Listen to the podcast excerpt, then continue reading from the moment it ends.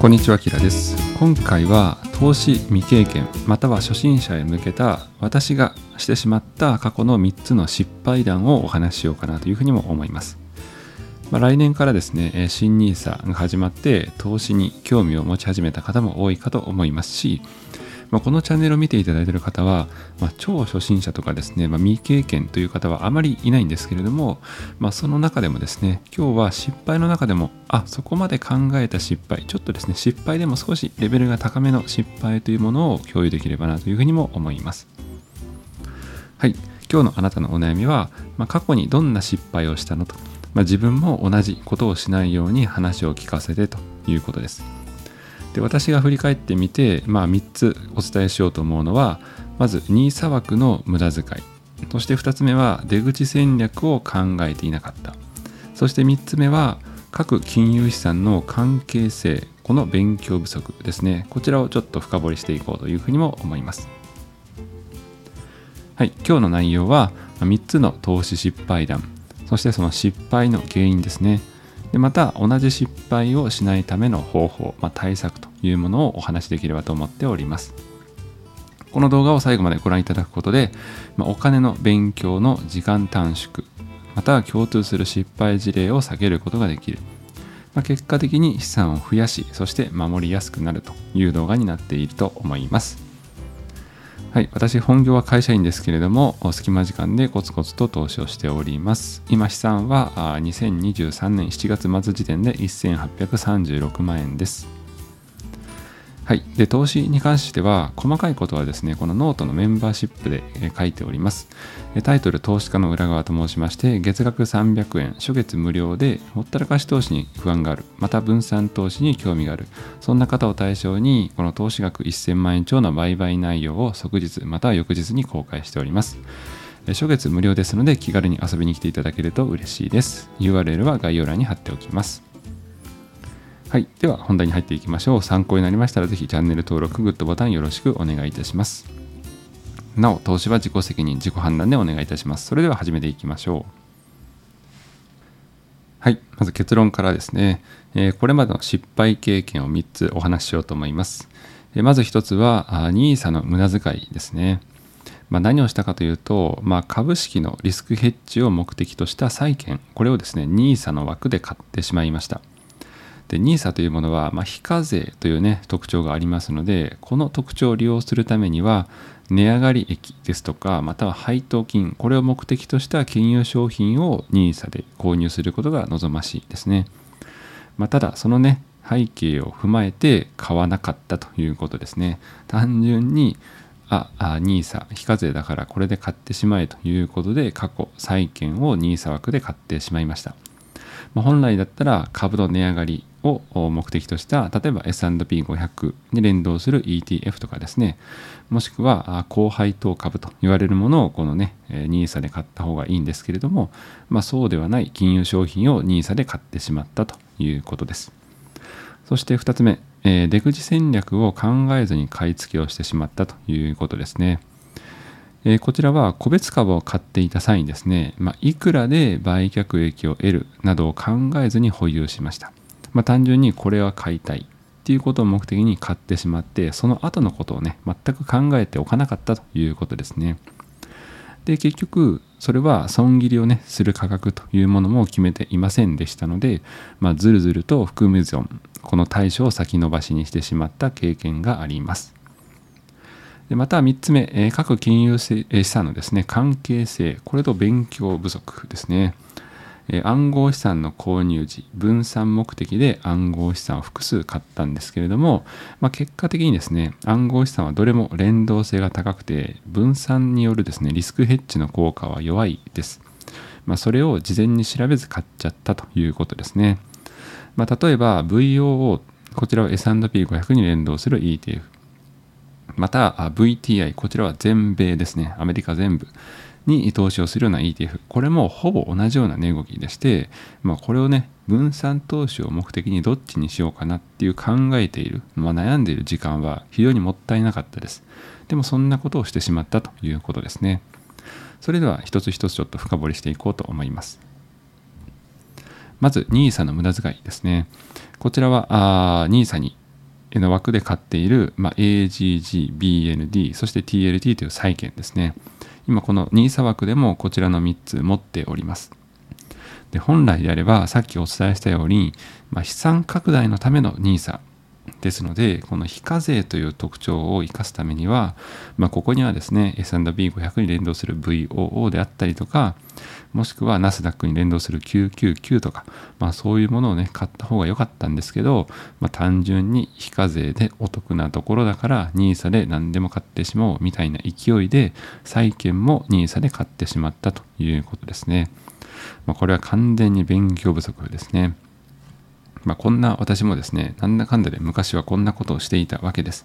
なので、まあ、投資をね、する上で、ある程度の失敗とかは避けられないかと思いますが、それで一つ一つこうやって振り返って勉強していくといいんじゃないかなというふうにも思います。こちら2つ目ですね。出口戦略を考えずに買い付けしてしまった例です。まあ、過去にこちらカーニバルとかメタ、まあ Facebook ですね。こちらの株も持っておりました。で、この時に将来ね、あの買う時の背景はもちろんあるんですけれども、まあ、こうなったら売るとかですね、そういうことを考えずに買ってしまいました。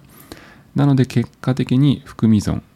50%超。まあ、言い換えると、もう損切り判断が遅すぎということですね。事前に出口戦略を考えて買っていないから。まあ、こんなことがあったわけです。ま、ここはちょっともうちょっとね、深掘りしていこうと思いますが、まずカーニバルですね。これどういう会社かというと、クルーズ船の会社ですね。あの、まあ、豪華なね、豪華客船みたいなイメージを持っていただくといいかと思います。まあ、買った日にちは2021年11月6日に注文して、で、すぐね、えー、数日後に成り行きで、えー、約定しております。で、買った背景ですけれども、まあ、新型コロナウイルス感染拡大によるこの値下がりがありました。まあ、これはカーニバルだけではなくて、えー、航空とかですね、観光、サービス環境はですね、結構下がったかと思います。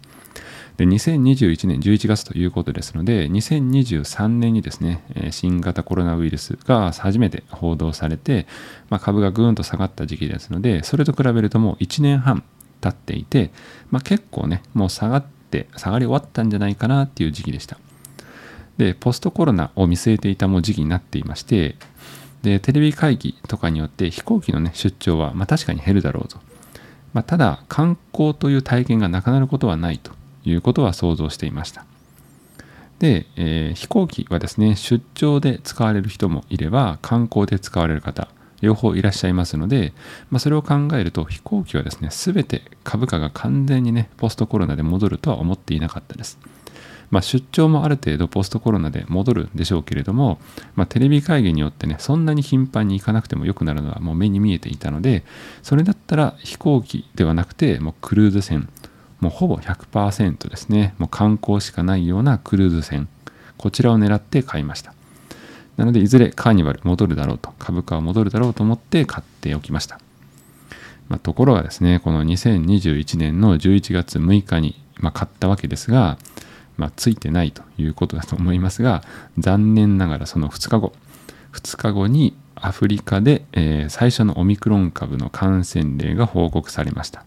そこでもうぐーんと一気に下がったわけですね。まあ、これまで結構新型コロナウイルスの感染拡大に伴ってこうやって下がっていたわけです。で、えー、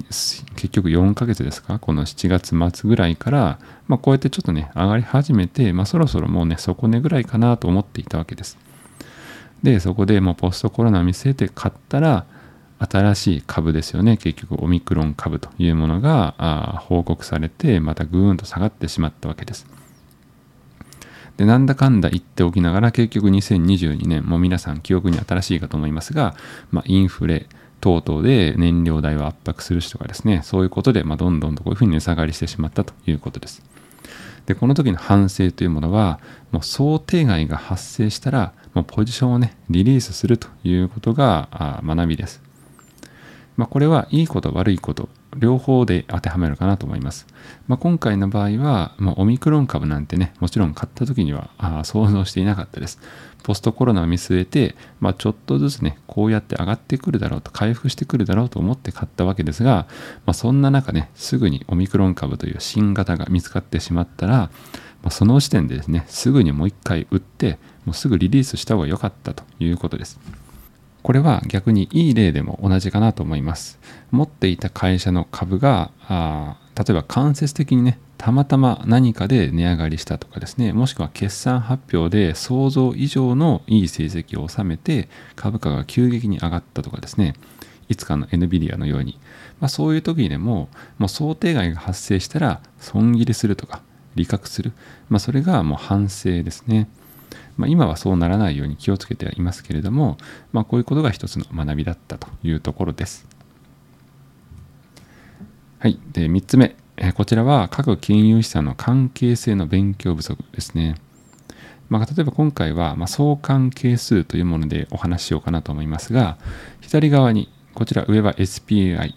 こちら S&P500 に連動する ETF ですね。昔からある有名なものです。まあ、最近ですと VOO ですね。バンガード社の VOO の方が分かりやすいかと思いますが、まあ、SPY もしくは VOO をイメージいただいてよろしいかと思います。で、下側にはこちら VTI ですね。全米に投資をする ETF。こちらを出しております。で、そのチャートではなくて、この VTI が SPY とどれだけね、相関を示すかというものを表したのが下のチャートです。で、0、1、マイナス1とありますが、1は上の SPY とも同じ動きをしますよという時がこの1です。逆にマイナス1を示している時は逆の動きをしますよということです。で、これ見ていただくとわかるかと思いますが、SPY と VTI、ETF は違えど、もうずっと1ですね、相関係数。つまり、もう全く同じ動きということです。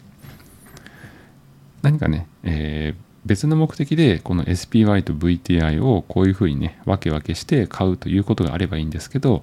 まあ、単純に分散投資という目的だけで買うんであればもうどっちも同じということです買ってもなのでそんなことに悩んでいる時間がもったいなかったなというところです